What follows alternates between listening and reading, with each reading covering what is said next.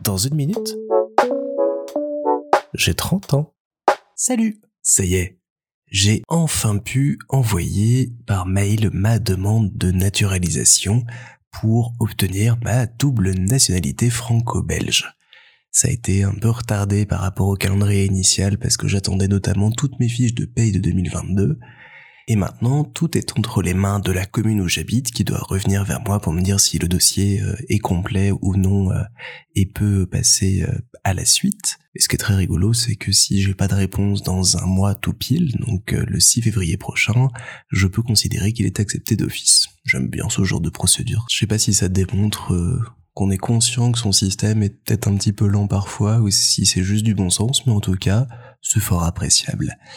Donc voilà, le week-end commence bien avec euh, cette euh, chouette nouvelle et ce projet qui avance. Et puis ce soir, on va voir Avatar, la voix de l'eau. Ça va être, je l'espère, très très bien. Je pense que je vous en reparlerai euh, demain ou dimanche. Mais voilà, on commence le week-end d'une bonne façon, tranquillement, en se reposant, en allant voir des choses chouettes et en avançant dans les projets de vie. Et puis bientôt, bientôt, je pourrais dire que je suis comme la BD. Que demander de plus?